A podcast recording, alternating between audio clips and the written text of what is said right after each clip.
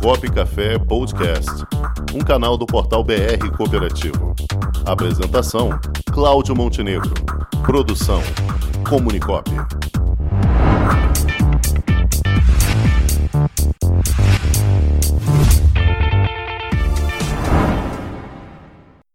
E ele já está aqui nos aguardando, Paulo Campos, direto do frio do Rio Grande do Sul.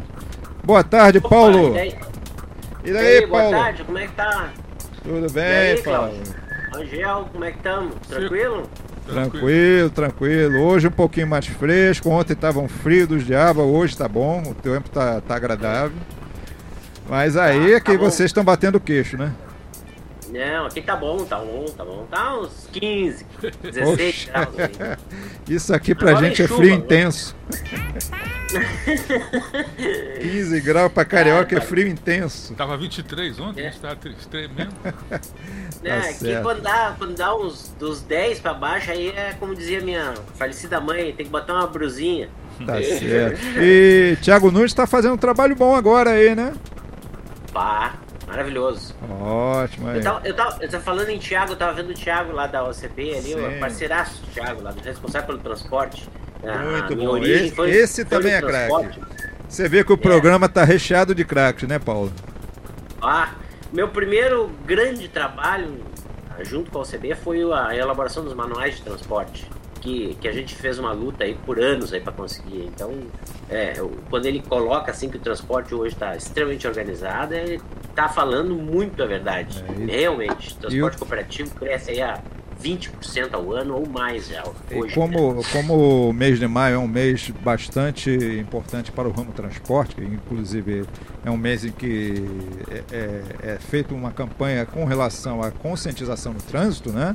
E esta semana estamos Sim. vivendo a Semana Nacional do Trânsito. Nós vamos fazer a nossa próxima live, Copo Café, no dia 31 de maio, com foco no ramo transporte. Pois é, Né? eu fiquei sabendo. é, o- Exatamente. o- a- da- daqui vai o Adelar Steffler, que é o presidente da-. Só vai fera. Adelar, Só. é, é Valdo Matos, é, é Marcelo É. Angues, da Fetranscop de Mato Grosso, e o Vinícius Mesquita, presidente da OCB do Rio, que é oriundo do ramo transporte. E Uhum. o Tiago também vai participar conosco lá. Então, Boa, acompanhe. boa, Não boa. perca que essa vai ser show de bola. Dia 31 de maio, às 11 da manhã. Boa, boa. Mas vamos É. lá. Paulo, o que é que você traz pra gente hoje no quadro E Agora, Dirigente? Hoje a gente vai falar do, do nosso tema aí, que é a nossa casa principal, aí, nossa, nossa carta principal, melhor dizendo, que é, é tributos, tá? Certo. É, eu trouxe aí um, para falar um pouco de PIS e COFINS, tá? Minimamente. Esse, esse material está muito bem distribuído nos manuais da OCB, que a gente elaborou lá para as cooperativas contempladas pela Lei 12.690, que são as cooperativas de produção de bens e serviços e as cooperativas de trabalho. Tá? É, a 12690 fala em cooperativas de trabalho, mas gerencialmente a OCB dividiu os ramos em produção de bens e serviços, tá? onde incorpora as de trabalho. As de produção são aquelas que produzem é, algum tipo de bem e vendem né, para revenda. E, a, ó, e, e as de serviço são aquelas que prestam serviços. Né? Exemplo, uma cooperativa de limpeza urbana, por exemplo. Né? Tem uma cooperativa, uma, uma das cooperativas mais é, é, potentes na área de produção de metalurgia, fica em São Paulo, que eu tive a oportunidade de, de visitar e tal. E o pessoal de lá é muito cooperativista, levaram muitos anos. A, a, o sistema o sistema automotivo eh, paulista, no ABC Paulista, eh, resolveu encerrar as ferramentarias dentro das fábricas e, e aportaram um recurso convidaram todos os funcionários para que constituíssem uma cooperativa há muitos anos atrás. já. Está próximo de 20 anos isso já. E os caras construíram uma cooperativa linda e maravilhosa, maravilhosa, uma cooperativa, de produção de ferramentaria. Tá? É um, uma metalúrgica, na verdade, né? É, é uma, de, é, tá no segmento metal mecânico. Bom, mas voltando para o nosso, pro nosso, para nossa questão aqui dos tributos, tá? Falar de PIS e COFINS porque as cooperativas, eh, às vezes, eh, têm dificuldade para aproveitar algumas exclusões é, para reduzir a carga tributária e, e, o sistema tributário brasileiro é extremamente confuso e para todo mundo, né? É, é, são poucos especialistas na área.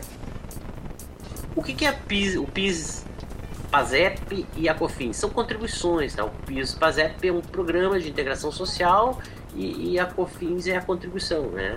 É, vinculada com destinação dos seus recursos à saúde, basicamente, tá? É, o PIS e o PASEP, eles foram é, constituídos lá em 1970 e a Constituição Federal de, de 88 recepcionou a lei e incrementou, tá? deu algum incremento. É, os recursos destinados para o programa de seguro-desemprego e o abono salarial lá que os empregados que ganham em média até dois salários mínimos né, é, recebem né, dentro daquele calendário de aniversário. Tá? A COFINS foi instituída em 91 e é, como eu disse, destinado para as atividades de saúde e previdência e assistência social. Tá?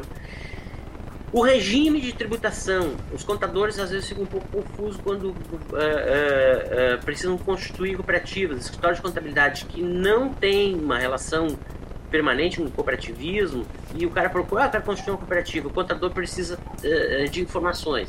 E então muitos nos procuram, procuram outros, outros especialistas na área.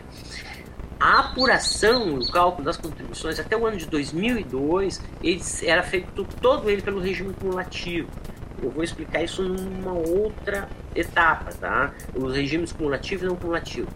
Em 2002, esse regime, através de uma lei, a Lei 10.637, esse regime é, foi instituído o regime não cumulativo, que é onde você apura o, as contribuições e toma créditos dela. Então você paga a contribuição por um lado e aproveita créditos em cima da revenda ou do repasse, tá?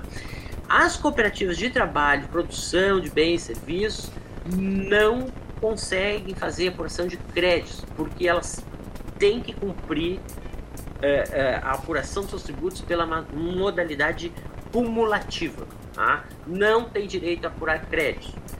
Ponto. É, é muito comum as cooperativas buscarem orientação, mas não tem um crédito sobre insumos, por exemplo, não aproveito. Não aproveito, tá? Cooperativas não, desta modalidade, não. Somente as agropecuárias e as de consumo conseguem a, a, operar pelo regime não cumulativo, tá? O fato gerador é o faturamento. O que, que é o faturamento cooperativo?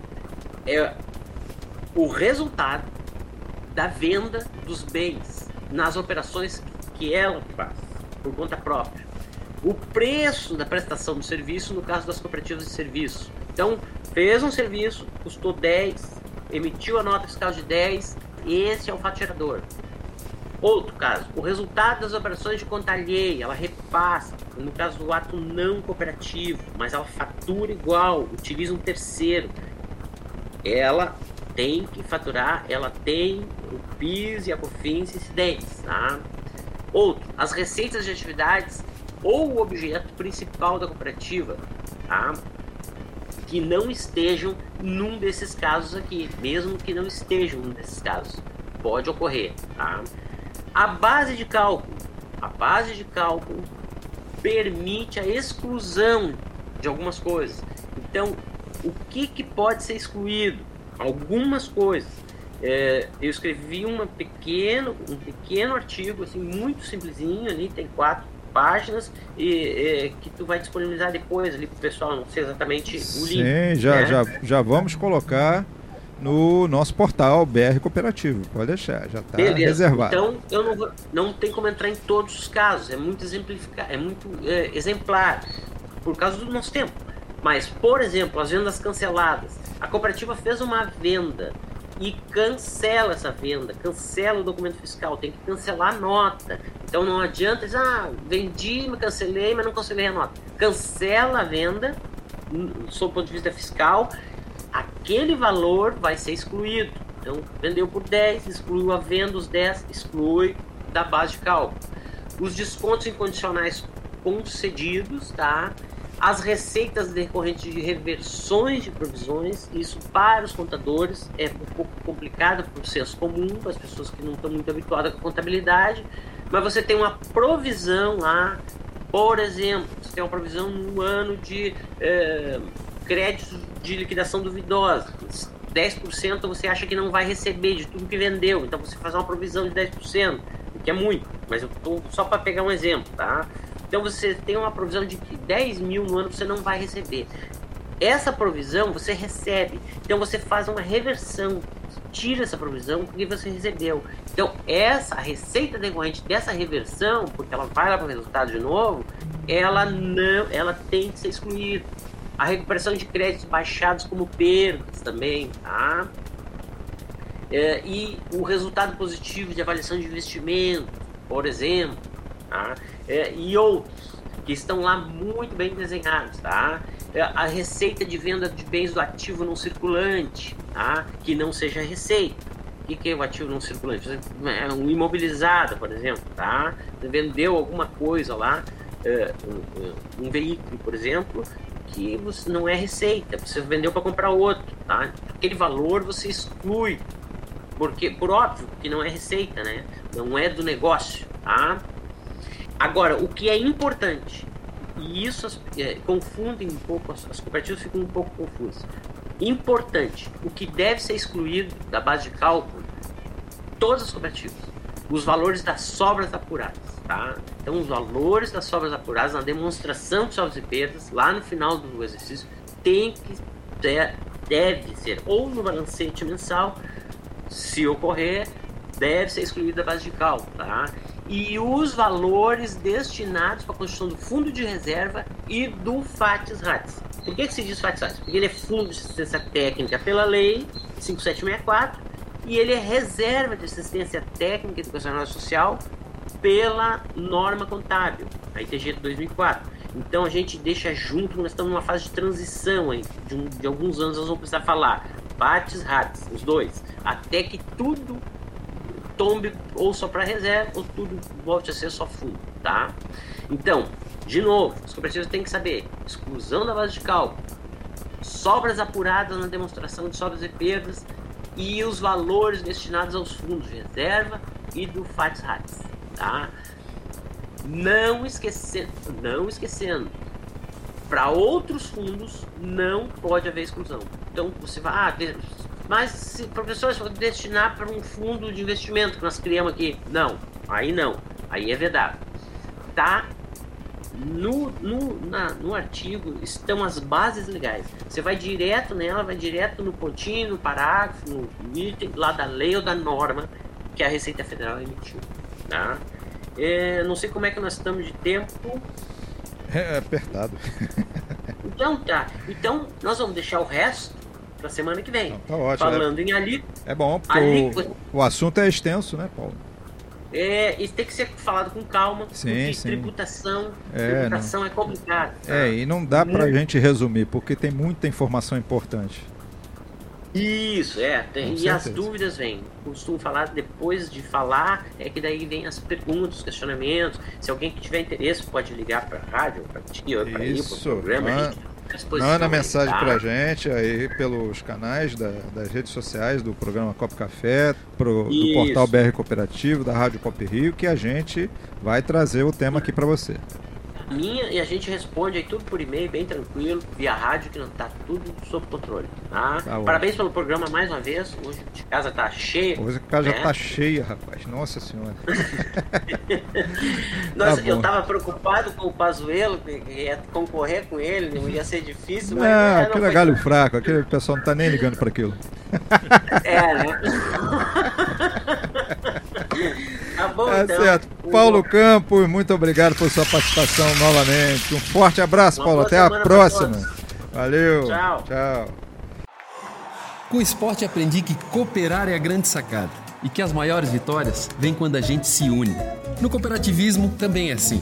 Mais do que um modelo de negócio, o COP é um jeito diferente de empreender e está espalhado por toda parte do campo à cidade, nos produtos e serviços, facilitando a nossa vida e gerando renda para muita gente.